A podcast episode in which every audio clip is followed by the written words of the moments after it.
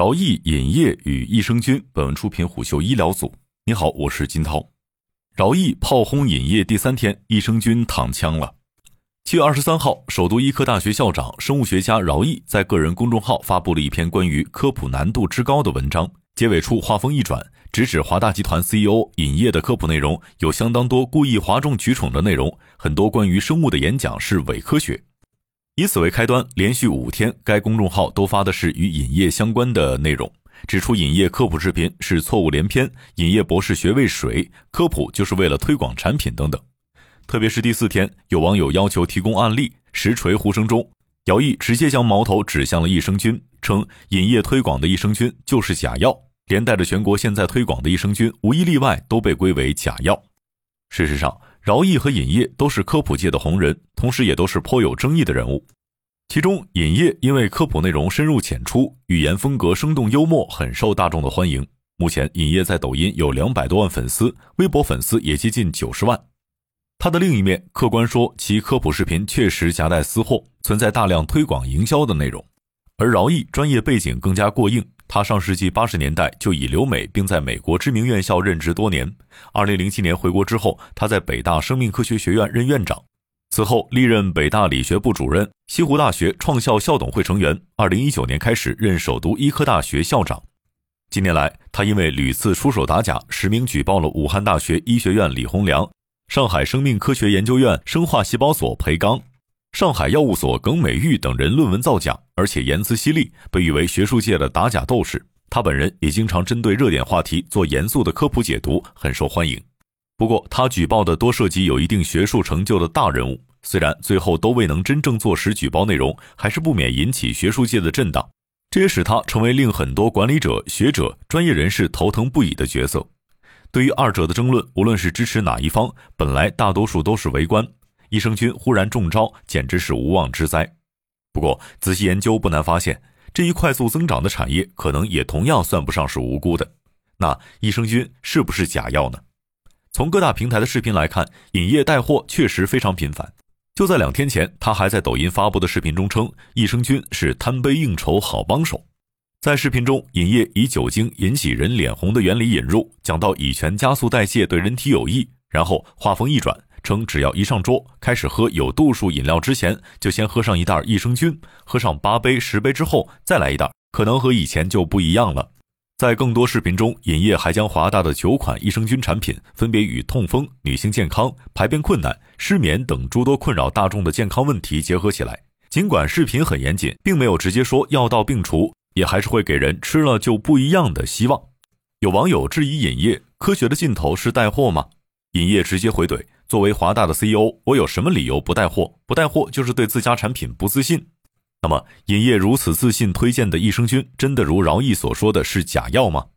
益生菌并不是一种细菌，而是一类细菌，也就是对人体有益的细菌。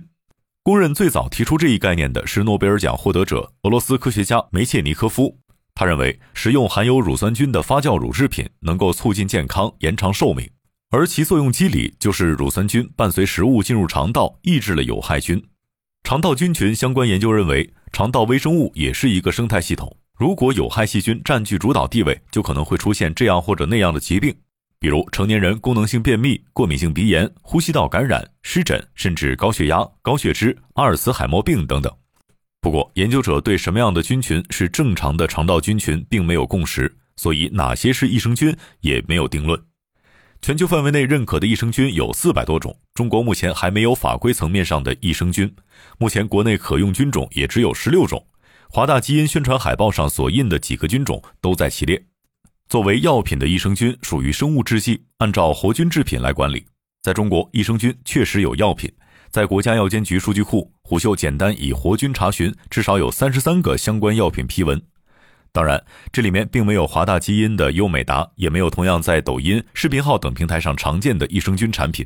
实际上，很多在线上线下畅销的益生菌，本质上都是食品，而不是药品。至于益生菌是不是真的对健康人群有益，中国疾控中心营养与健康所联合西部战区总医院等机构研究者在二零二一年发表的论文所写。虽然健康人补充益生菌可短暂增加肠道菌群中对应菌群的数量，改善免疫系统功能、大便性状和排便功能等问题，但是这种改变只是暂时的，这也意味着这类食品对健康人群的作用有限。至于调节血脂等方面的作用，则仍有待研究。而对于那些想多喝几杯又想保持健康的人来说，鱼和熊掌能不能兼得还没有定论。目前确实有动物实验认为，补充益生菌可以缓解因长期饮酒而导致的肠道菌群以及功能的改变，进而缓解某些疾病。但是仍然需要临床试验的进一步验证。而且仅凭食品级的益生菌产品，能不能在酒精破坏肠道菌群的同时，通过口服立即扭转战局，也还需要更多的研究。那饶毅到底在生气什么呢？饶毅炮轰饮业就是吊打。有生物学领域学者告诉虎嗅，这也暗示了科学界对于益生菌问题的某种共识。但饮业能够深入浅出地解释科学问题，虽然有时为了让更多人理解而牺牲一些严谨性，但是相比大量充斥网络的伪科普，还是有积极意义的。所以在饶毅炮轰影业之后，还是有相当部分的专业人士、临床医生、科普专家、科学家是站在饮业一边的。而饶毅怒斥尹烨发了四次文，很多人都还没明白他愤怒的点是什么。在饶毅公众号“饶毅科学”中，有读者留言指出，华大益生菌本来就不是药，何来假药之说？对此，作者的回复是：科技公司卖保健品还要不要脸了？这也被认为是姚毅真正的愤怒点之一。有行业人士向虎嗅分析说，就是尹烨是一个科学工作者，不去做研究，像网红微商一样搞营销，太丢人了。上面的生物领域学者向虎嗅介绍说，在国际上确实有很多发达国家没有药用的益生菌，因为保健品监管要求低，只要无害并且没有虚假宣传就好。而作为药品，是必须有严格设计的临床试验证据证明有效的。尽管如此，跨国巨头仍然投入大量资金做了很多临床研究。深耕婴幼儿益生菌市场多年的爱益邦负责人戴文杰告诉虎嗅。比如美国杜邦和丹麦科汉森有上百年的历史，已经发了数百篇关于益生菌菌株的研究论文。反观中国益生菌相关研究者，主要是来自于院校、医院以及部分乳制品企业的研究者主导。大多数益生菌企业还是更热衷于营销。回顾历史，国内益生菌的概念几乎是随着微商、海外代购的兴起一同被炒起来乃至泛滥的。在这个过程中，打着健康旗号贩卖焦虑，以亲身经历示范的方式虚假宣传，甚至以非药品冒充药品销售的情况时有发生。近年来，随着电商、直播等模式的兴起，类似营销方式的影响也在扩大。在监管趋严的形势下，问题被直接摆上了台面。